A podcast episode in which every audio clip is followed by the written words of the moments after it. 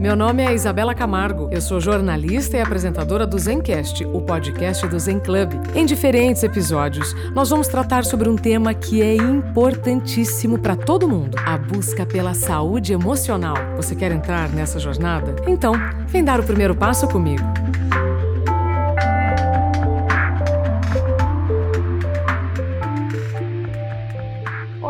Seja bem-vindo, bem-vinda ao Zencast, o podcast do Zen Club, um espaço em que você vai acessar informações para pensar melhor, decidir melhor e viver melhor. Hoje a gente vai conversar com o presidente da Associação Brasileira de Inteligência Emocional, o Rodrigo Fonseca. Rodrigo, seja bem-vindo ao Zen Club. Muito obrigado, Isabela. Olá para todos aí que acompanham o Zen Club. Só uma, um detalhe: é Sociedade Brasileira de Inteligência Emocional. Associação aí, mas sociedade. Presidente da Sociedade Brasileira de Inteligência Emocional. Perfeito, perfeito. Perfeito. Rodrigo, é, nunca precisamos de tanta inteligência emocional. Muito se fala, mas pouco se sabe. Então, para a gente iniciar aqui a nossa prosa, vamos começar do básico. O que, que é inteligência emocional? Vamos lá. É, primeiro, bem, da, da, bem que você falou, Isabela, inteligência emocional é uma habilidade, é um conceito, né? É muito jovem, é bebê. Eu falo que inteligência emocional é lançamento para a humanidade. Né? Se a gente para para observar, ela foi descoberta, começada a falar sobre ela em 1950, 60, né? E ela se, se fincou de verdade em 1990, na década de 90 com o Daniel Goleman, e vem sendo desenvolvida de lá para cá, né? Mas o que é inteligência emocional? É algo muito simples, na teoria, e normalmente é falado só na teoria e não na prática. Mas vamos falar na teoria aqui primeiro. Na teoria, é uma habilidade que todos nós podemos e devemos desenvolver, né? De perceber cada uma das nossas emoções envolvidas naquela situação que nós estamos vivendo e depois de perceber cada uma dessas emoções, como eu posso usar, direcionar, usar o poder que essas emoções nos traz para agir da maneira que eu realmente quero, ao invés de reagir. Porque as nossas atitudes normalmente são reações e não ações. E são exatamente determinadas por nós não termos consciência das emoções que estão impulsionando ou gatilhando essas nossas reações. Então, quando eu não compreendo, eu não aceito, eu acabo reagindo de uma maneira equivocada. É como você está falando no, é, num país, numa língua que você não entende. Não tem como entender o que está rolando, você vai acabar fazendo até uma bobagem. É mais ou menos isso? Exemplificando melhor, imagina que o nosso QI, o nosso racional, é esse que está ouvindo agora, todos estão ouvindo a gente agora no Zen Club, é, é o racional. Então imagina esse racional como um brasileiro vivendo numa cultura brasileira falando português. Mas tem dentro de todos nós adultos, tem um emocional, tem uma criança japonesa, vai, vamos colocar do outro lado, japonesa numa cultura japonesa falando japonês. E eles não se entendem, e nós achamos que crescemos, viramos adultos, e nós conseguimos lidar com isso de uma forma natural. E nunca foi tão escancarado o quanto nós não estamos conseguindo lidar, né? olhando aí visto separações, é, crise de ansiedade. O Brasil já era o, o país número um em termos de ansio, tomar ansiolíticos, remédios para ansiedade. Então isso só, só intensificou, né? Taxa de suicídio subindo, ou seja, isso foi intensificado por uma, uma clara falta de inteligência emocional, porque a gente nunca desenvolveu, né, Isabela? Não é culpa de é. ninguém. Interessante quando você fala, né? Ah, na década de 50, 60, começou a, a, se falar sobre inteligência emocional. Isso não significa, gente, que as emoções não existiam antes. Na verdade, é nesse período que a gente começou a ter um estudo. Eu falo isso, Rodrigo, é, em relação a outro tema que eu abordo, né? Dá, dá a impressão que é, só se pensou nisso a partir deste momento. Mas não. Né? É, com a própria facilidade da divulgação das informações, aí a gente começa a juntar que, nossa, essa dificuldade que eu estou sentindo tem mais gente sentindo. Nossa, né? eu, eu preciso realmente ampliar. Sim. Na realidade, as emoções, colocando em, na linha do tempo, Isabela, é, nossas emoções têm mais de 6 milhões de anos, né? Em termos aí, estamos falando de anos que a ciência consegue medir, né? É, e o nosso racional, nosso cérebro cognitivo, é esse que consegue fazer tantas coisas hoje incríveis, só que ele é muito recente, ele tem de 200 a 300 mil anos, né? Essa, esse new cortex, chamado novo, novo corte, novo córtex. Né? Então, é do, são 200, 300 mil anos contra 6 milhões de anos. E aí nós temos outra coisa paralela a isso. Temos um cérebro é, racional, é esse que tem 200, 300 mil anos, é, processando uma informação em média, com, é, conforme a ciência descobriu até agora, 40 impulsos neurais por segundo. Né? E temos do outro lado do ringue, né? vamos colocar assim, um cérebro límbico com mais de 100, 6 milhões de anos, processando informação numa velocidade de 40 a 100 milhões de impulsos neurais por segundo. Ou seja, eu estou falando, no mínimo, um milhão de vezes mais rápido e mais forte. Por isso somos tão tomados, sequestrados pelas nossas emoções. E vamos ser enquanto não olharmos para elas. E aí, a partir do momento em que eu estou ouvindo aqui o Zencast, eu estou tomando contato né, com a inteligência emocional pela primeira vez. Como é que eu começo a quebrar as crenças?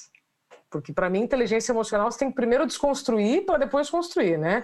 É, a gente vive em um contexto em que as nossas emoções, de novo, como é um assunto muito recente, né, para gente, a gente poder aceitar que elas existem, é, existem muitas crenças de que você deve ignorar, você deve engolir o choro e assim por diante, né? Nós já temos vários exemplos assim.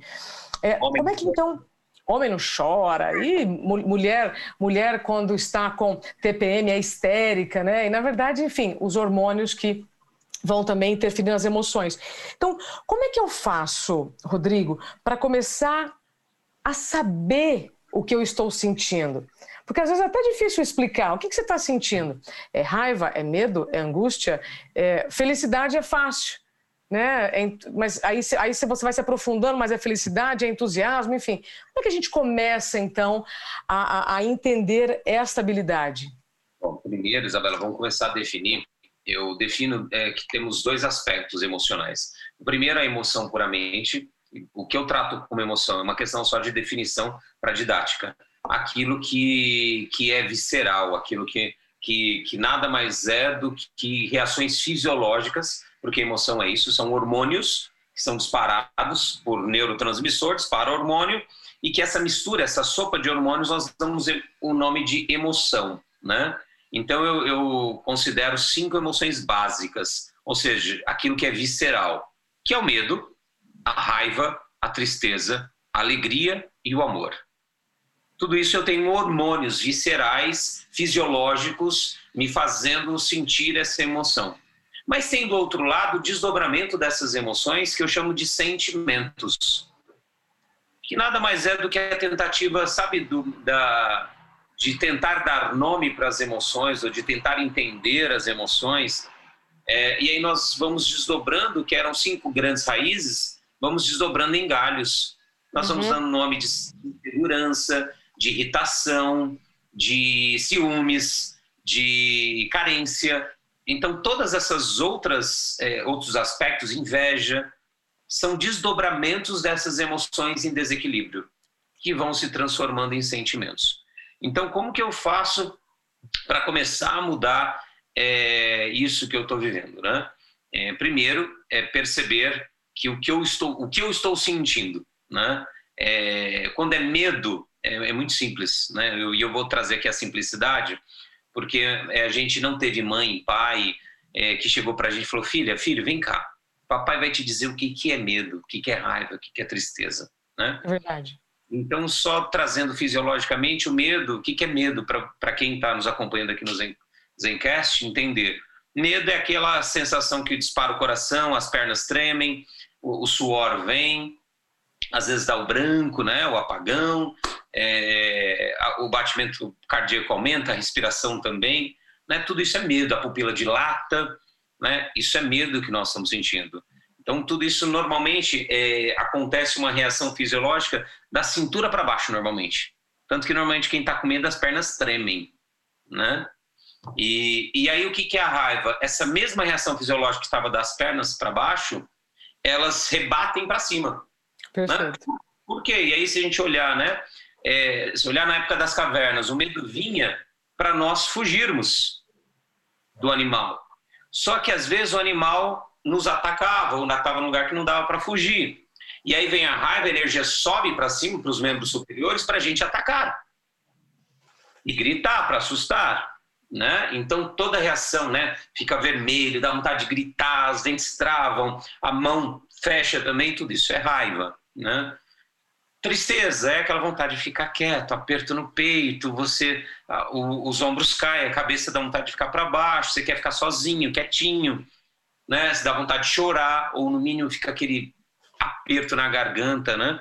Então isso é tristeza, né? E alegria é o que? É aquela vontade de expansão, né? De, de, de, de dizer para o mundo que eu estou feliz, aquela coisa quase que inquietante, né? Você quer compartilhar a alegria, né? E o amor é a vontade de se conectar, de estar junto, de, de nos unirmos, né? Eu falo que se não existisse o amor, cada um vivia como um ermitão na sua vida, aí na sua casa, no seu, na sua caverna, né? Então isso é emoção, galera. Então o primeiro passo é você perceber, né? Agora tô, eu, eu trouxe aí as coisas fisiológicas, né? O amor da vontade de abraçar, ficar juntinho, né? Conviver.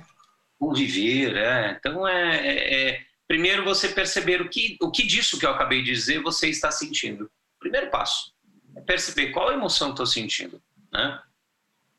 Depois disso, assumir que aquilo que eu estou sentindo, normalmente medo, raiva, tristeza, normalmente a gente coloca a culpa no outro. Não é o outro que está me fazendo sentir, é o outro que está me magoando. Não, não é o outro. É você. Até porque as emoções, Isabela e todos aqui ouvintes do Zencast, as nossas emoções elas não foram geradas aqui na vida adulta. Elas foram geradas no que eu chamo de período original, lá atrás. Gestação e primeira infância. Foram nas primeiras experiências da nossa vida que formou, formatou as nossas emoções. Então, aqui fora, na vida adulta, as pessoas só gatilham, apertam o botão das nossas emoções. Então, eu assumir a responsabilidade de que, cara, depois que eu percebo, assumir, sou eu que estou sentindo essa, essa, essa emoção. O outro só está gatilhando.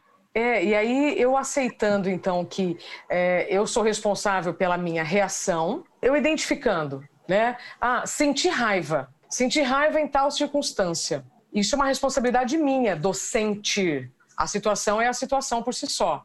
Alguém gritou comigo, né? Chefe gritou comigo. Meu pai, minha mãe, meu marido, minha mulher, meu parceiro gritou comigo. Beleza. Ele apertou seu gatilho. Então, primeira coisa, assuma a responsabilidade que a emoção é sua. Mas aí, como você pode usar essa emoção a seu favor? Então vamos entender para que serve cada uma das emoções. Nesse caso, a raiva, para que, que a raiva serve? Para estabelecer limite, desde a época das cavernas. O animal queria me atacar, preciso estabelecer limite. Aqui você não me invade. Então você precisa, se a raiva é muito grande, é, aqui é importante você perceber o tamanho dessa raiva. Porque tem raiva que sobe e você fala, cara, se eu falar alguma coisa agora, eu vou fazer. Vai ser é. pior. Vai ser pior. Então, o que, que você precisa fazer primeiro? Correr para o que eu chamo de banheiro emocional, né? para algum lugar que você possa é, gritar. Se der para gritar, lindo. Se não der, você grita sem som. Sabe aquele grito? Você precisa soltar, né? Ah. Falar, xingar, talvez, dar vontade de xingar às vezes, aquela coisa louca. Beleza, é como se você estivesse baixando o fogo da raiva. Mas não deixe o fogo apagar vai imediatamente, por exemplo, no seu chefe que gritou com você, no seu marido, mulher que te desrespeitou, que invadiu seu espaço, vá lá e fale: olha, eu não gostei da maneira como você agiu comigo, eu não permito mais que você faça isso comigo. Colocar limite. Estabelecer limite. É para isso serve a raiva, estabelecer limites. Né? O que acontece é que a, a, geralmente as pessoas explodem aí depois, ou seja, a reação, né? Reagem de uma forma muito grosseira, violenta, é, ou se conseguem então dar uma fugida, né? engolem e depois não, não colocam limite. É aquilo se repete. É. Pronto. E pior, né? Se repete e às vezes a pessoa engole, Isabela, para não provocar brigas. Né? Puxa, brigar com meu marido, com a minha mulher, ainda mais agora na pandemia. Nossa, não, não quero. É, só que é igual panela de pressão conforme você vai subindo o calor. Quanto mais pressão, maior é o estouro. Então, uma hora você vai estourar e a briga vai ser bem pior. Então, cara, não deixa a panela ferver. Vai para um banheiro emocional, grita, bota para fora, fala, xinga, sem machucar ninguém, sem se machucar, sem desrespeitar ninguém, sem se desrespeitar. E aí depois vai lá e estabelece limite. É para isso que serve a raiva. A falta de inteligência emocional está contribuindo para a nossa falta de saúde mental? Com certeza, Isabela. E é que é importante, primeiro, a gente é, esclarecer o que é ansiedade, né? É, a ansiedade, normalmente, ela é, ela é entendida ou ela é falada que ela é o medo do futuro. Né? Ou seja, o brasileiro é o país que mais teme o seu futuro, né? as incertezas do futuro. Só que, na verdade, é, existe um complemento aí que ninguém nunca percebeu. Na verdade, o, a ansiedade não é apenas o medo do futuro. A ansiedade é o medo que aconteça no meu futuro algo que eu já vivi no meu passado. Porque eu só tenho medo daquilo que eu conheço. Existe o medo do desconhecido também? Tem, mas ele não gera tanto pavor quanto aquilo, aquela dor que eu já vivi. E que eu tenho medo que ela volte. Então, a ansiedade é isso. É esse medo nosso que no futuro aconteça, repita de novo algo que eu, que eu, que eu vivi no meu passado. Então, qual que é a, a saída? Qual que é a, a, a porta de saída dessa ansiedade? É você olhar para o seu passado. Você olhar para a origem dos seus maiores medos é que também não nos ensinaram isso, né, Isabela? Olhar aonde, aonde foi que eu gravei esses meus maiores medos.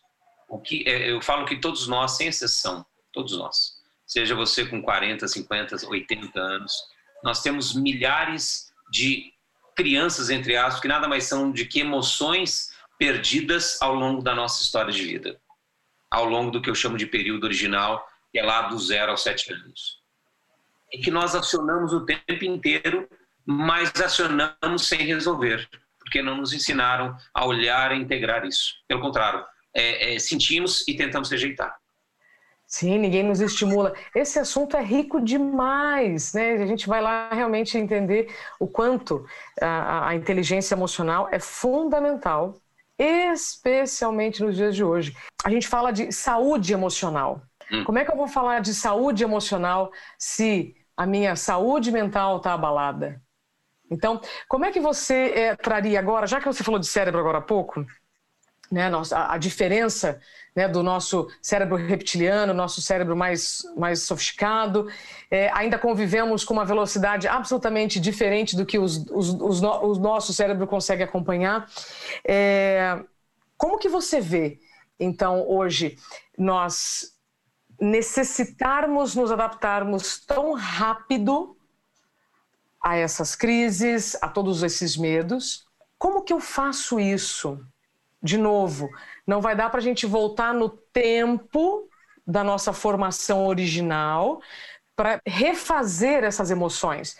Mas eu consigo, hoje, adulta, voltar de alguma maneira naquelas situações. Como é que é na prática isso?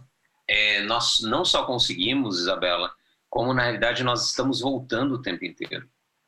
Então, cada vez que nós temos uma reação, né, o nome reação vem de agir de novo, nada mais é do que uma ação é, do passado que nós estamos trazendo para o presente.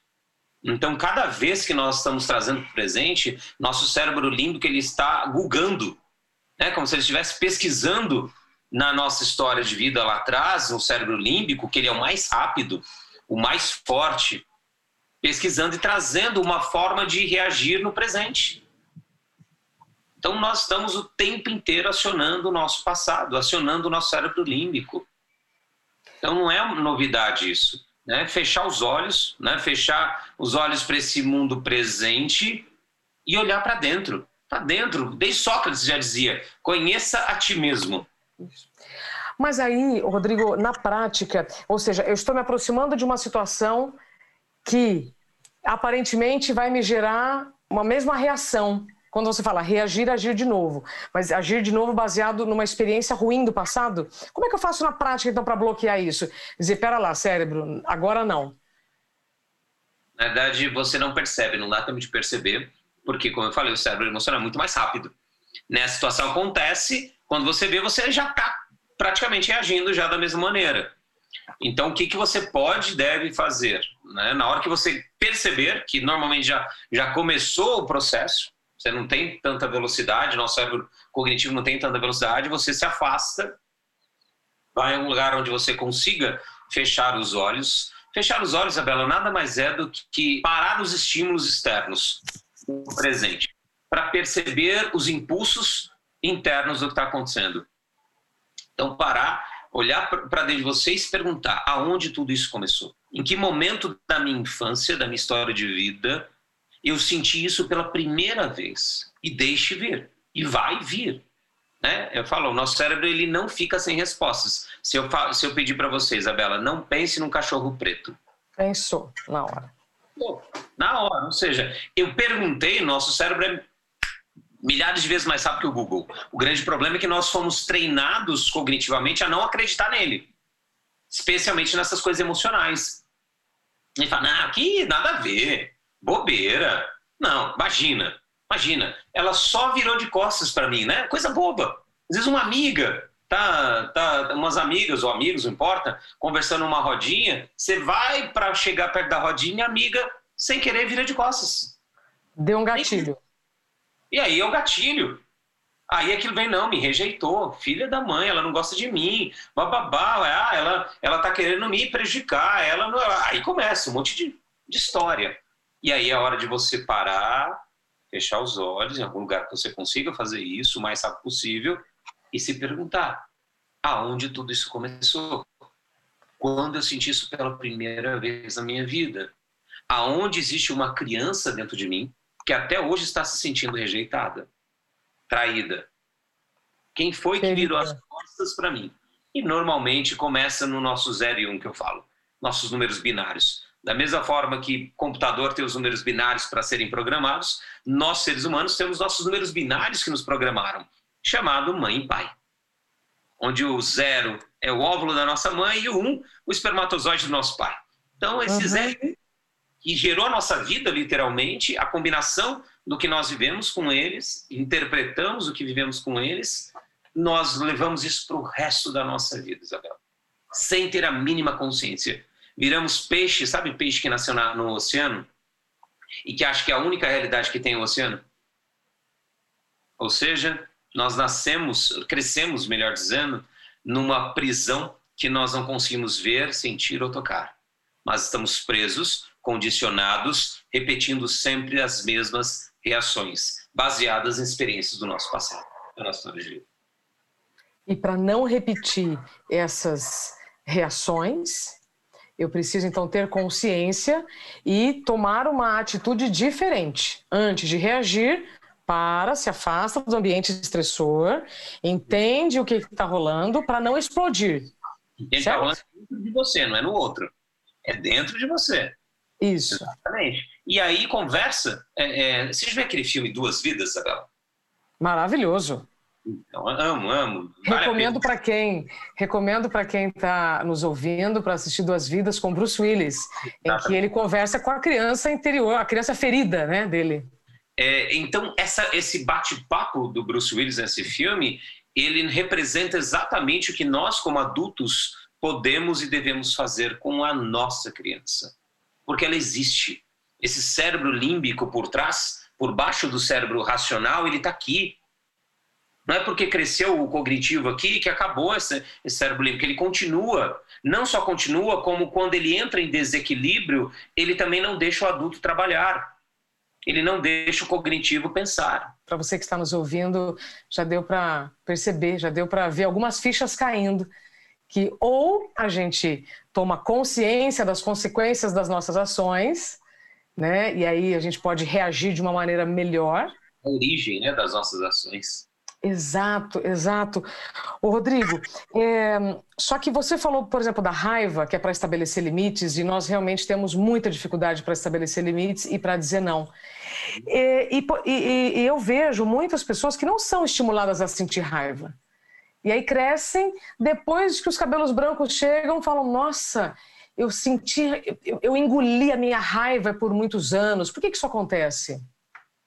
Bom, é, primeiro, a raiva, todas as emoções, mas a raiva mais ainda, ela foi é, conotada, né, deram significado para ela de algo extremamente ruim, negativo, até Exato. com controle social, né? É, porque imagina se todo mundo é, tivesse com a raiva florada o tempo inteiro, como é que você é, vive em sociedade? Então, por não saber lidar com isso, eu taxo isso como algo extremamente negativo e escondo e finge que nem existe, tá tudo certo. Só que quando chega os cabelos brancos, ah, pô, eu engoli muito sapo na minha vida, pô, eu não quero. E aí, só que aí já, já teve problemas no fígado normalmente, na vesícula, estômago, vesícula, estômago gastrite, úlcera, e vai. É, então, e por que que nós é, temos tanta dificuldade em dizer não, Isabela e todos os ouvintes aqui? Porque dizer não para o outro automaticamente possibilita que o outro me rejeite. Gente. Então, eu rejeitar o outro, né? Que dizer não é rejeitar o outro, é dar permissão para que o outro também me rejeite. E a maior, a maior, maior medo de todo ser humano é exatamente ser rejeitado. Podemos dizer então que essa é a origem por trás é, de muitas emoções negligenciadas. Quando eu falo então que eu engoli sapo, na verdade eu engoli raiva. Engoliu raiva por medo, né? Por medo de ser mandado embora, por medo de ser abandonado, por medo de ser agredido, por aí, um monte de medo. Então, antes da raiva, sempre o medo, Isabela. Eu construí, ao longo dessa, dessa minha carreira de 23 anos, eu descobri um, um, ciclo, né, que eu chamei de ciclo das emoções, né, que toda, todos nós nascemos no amor, né, ou na busca pelo amor. No mínimo, nossos pais buscavam amor um do outro. Sim. E aí o amor, ele é, ele é incrível, é pleno, uau, incrível. Só que vivemos um mundo que não é só de amor, mundo de dualidade, de problemas, dificuldade. E aí nós vivemos as primeiras experiências de rejeição que nos faz sentir o medo nos faz começar a sentir as primeiras sensações de medo, né? Gravar as primeiras sensações de medo. E aí esse medo, com o tempo, ele vai se intensificando, é, quase como notas musicais. Vão ficando cada vez mais densas, né? Mais graves. Ou seja, de medo isso se torna raiva. Né? Para estabelecer limite, porque eu não, eu não, não tenho como me defender daquilo, e aí me dá raiva. Né? E a raiva, o último grito do, do corpo, né, de, de tentar nos proteger daquela situação, é a tristeza. Né? E aí nós entramos na angústia, no choro e assim por diante. Então as lágrimas, imagina que é o, a tentativa do corpo equilibrar aquele monte de hormônios de medo e de raiva, ou seja, por trás de toda tristeza tem muita raiva e muito medo. Um exemplo que eu dou de luto, quando nós perdemos é, alguém muito amado, né? Primeiro nós sentimos medo, e agora? Como é que vai ser a minha vida sem ela, sem ele? É. Depois nós sentimos raiva, porque para o nosso emocional não tem morte, tem abandono. Ficamos pé da vida. Pô, você me abandonou, filha de uma mãe. E depois vem a, aquela coisa, a impotência, não tem o que fazer. Vem a tristeza. E aí, quando nós conseguimos colocar para fora todo o choro, a angústia, a tristeza e começar a reorganizar nossa vida sem aquela coisa, aquela pessoa, aquela situação, nós sentimos a alegria e a alegria nos aproxima do amor. E esse ciclo deveria ser eterno. Ou seja, ter inteligência emocional não é o que muitos pensam, só sentir amor, alegria, uau, paz, não. Ter inteligência emocional significa passar por cada uma das emoções, fluir por cada uma das emoções de forma benéfica para mim e para todos que estão ao meu redor. Nossa, que lindo, Rodrigo, estou emocionada. Agora, de olho aqui no nosso tempo, já que estamos vivendo com muito medo do Covid e, consequentemente, da morte. Como você gostaria, então, de encerrar essa nossa conversa, já sabendo que teremos outras, tá? Microfone do Zen Club sempre aberto para você. É, para quem está nos ouvindo e está com medo, medo do desemprego, para quem né, ainda está empregado, é, o medo da perda né, de alguém familiar ou do próprio contágio. Né? Qual seria a sua recomendação para lidar de forma inteligente com esse medo que está aqui ao lado de todos nós? Bom, Primeiro, Isabela e todos aqui ouvintes, olhar para os seus medos da sua infância. Primeira coisa, o seu período original. Se permite estar em casa, na pandemia, sem fazer nada, vai para o seu quarto, vai para algum lugar, fecha os olhos, põe uma música suave. Cara, e se permite entrar. Onde começou esse medo angustiante que eu estou sentindo? É, né, essa coisa que me impede de fazer as coisas e que está me aprisionando. E fecha os olhos e deixa vir tudo. E acolha, integre. Né? Porque o medo ele persiste porque nós tentamos rejeitá-lo. Não, integre. Integre. Aceita. Aceita. E quanto mais medos nós integramos, maiores, mais poder sobre nós mesmos nós vamos ganhando. Então aceita. Segundo, essa pandemia ela só escancarou o que sempre existiu, uma eterna incerteza. Nunca tivemos certeza de absolutamente nada na nossa história. Nós criamos uma ilusão com tecnologia, com conforto, com trabalho, com leis trabalhistas, sei lá, com todas as estruturas sociais que nós criamos, para imaginar que temos controle de alguma coisa. Mas nós nunca tivemos. Exato. Quando a gente acorda, abre os olhos, a única certeza que nós temos é: estou vivo nesse exato segundo. Depois disso, não tenho mais certeza. Ou seja, abrace a incerteza. E além de abraçar a incerteza, tem uma frase, Isabela, que eu falo para mim mesmo, que a única diferença entre o medo e a coragem é a ação. Ou seja, que traduzindo isso, a, a maneira mais é, eficiente de nós conseguirmos lidar com medo é usar toda a carga energética, porque o medo nada mais é do que uma, fonte, uma grande fonte de energia para agir, para fazer, para mudar, para realizar aquilo que eu quero, que eu não tinha tempo antes da pandemia, que eu falava que não tinha tempo, queria ter, que o dia tivesse 48, 48 horas. Né? Então agora você tem tempo, pô, você está em casa. No mínimo você tem o tempo do trânsito que você deslocava, se deslocava. Né? Então vai lá e haja e faça com medo mesmo. Porque foi nos ensinado também que a gente só pode agir sem medo. Não! Besteira! Pelo contrário. O medo, se a gente parar para ver, nos transforma num homem, numa mulher infinitamente mais poderosos. Uma mãe com medo de perder o seu filho, ela acaba com dez homens. Ela sobe um caminhão na mão. Um homem com medo da sua própria vida, alguém tentando tirar sua própria vida, ele escala a parede. Ele corre 24 horas. Da onde vem esse medo, essa, essa energia? Do medo. Ou seja, usem toda essa energia que a pandemia está trazendo, que o Covid está trazendo, do medo, sim, para que você haja, para que você faça aquilo que está sob o seu domínio, sob o seu comando. Pare de ficar vendo noticiários ou ficar culpando governos, ficar tentando é, se colocar num lugar onde você não tem poder e a sua vida está ficando de lado. Então, assuma a sua vida, assuma o poder onde você tem, tem capacidade de agir e haja. E você verá o poder que o medo tem de construir ao invés de destruir. Isso é inteligência emocional. Rodrigo, para quem quiser se aprofundar mais nos seus conteúdos, quais são os caminhos? Cara, vamos lá, tem as minhas redes sociais, é, Rodrigo Fonseca IE, Instagram, Facebook, tem mais de 600 vídeos no meu YouTube, Rodrigo Fonseca Inteligência Emocional. Tenho quatro livros, o primeiro é o Emoções, Inteligência Emocional Prática, que é um beabá da inteligência emocional. O segundo é o 21 chaves para realização pessoal, que é sobre propósito de vida, que eu acredito que as emoções em equilíbrio servem para, depois do segundo passo, qual o propósito disso? Como eu gero propósito para a minha vida? E o terceiro é o inteligência emocional para pais, aqui serve para muitos pais e mães que aqui estão ouvindo. Esse é prefaciado pela Juliana Paz, até, que passou por mim, pelos meus treinamentos e prefaciou. E o quarto é riqueza emocional, que são os aspectos emocionais. Ontem eu fiz até uma live sobre isso, as emoções que afetam ou que nos afastam do nosso dinheiro e que te, nos colocam, especialmente em momentos de crise, é, em situações é, difíceis financeiramente falando. Então, tá aí, quem quiser. E tem o site da SBI, né? sbi.com.br, e tá lá uma fonte de conteúdo quase que inesgotável. Perfeito. Rodrigo, foi uma aula esse nosso tempo. Muito obrigada por todas as informações que você compartilhou. Microfone aqui do Zencast sempre aberto para você. Obrigada muito mais uma vez. Obrigado a todos. E para você que está nos acompanhando, muito obrigada pelo seu tempo e pela sua confiança. Até o próximo episódio do Zencast, o podcast do Zen Club.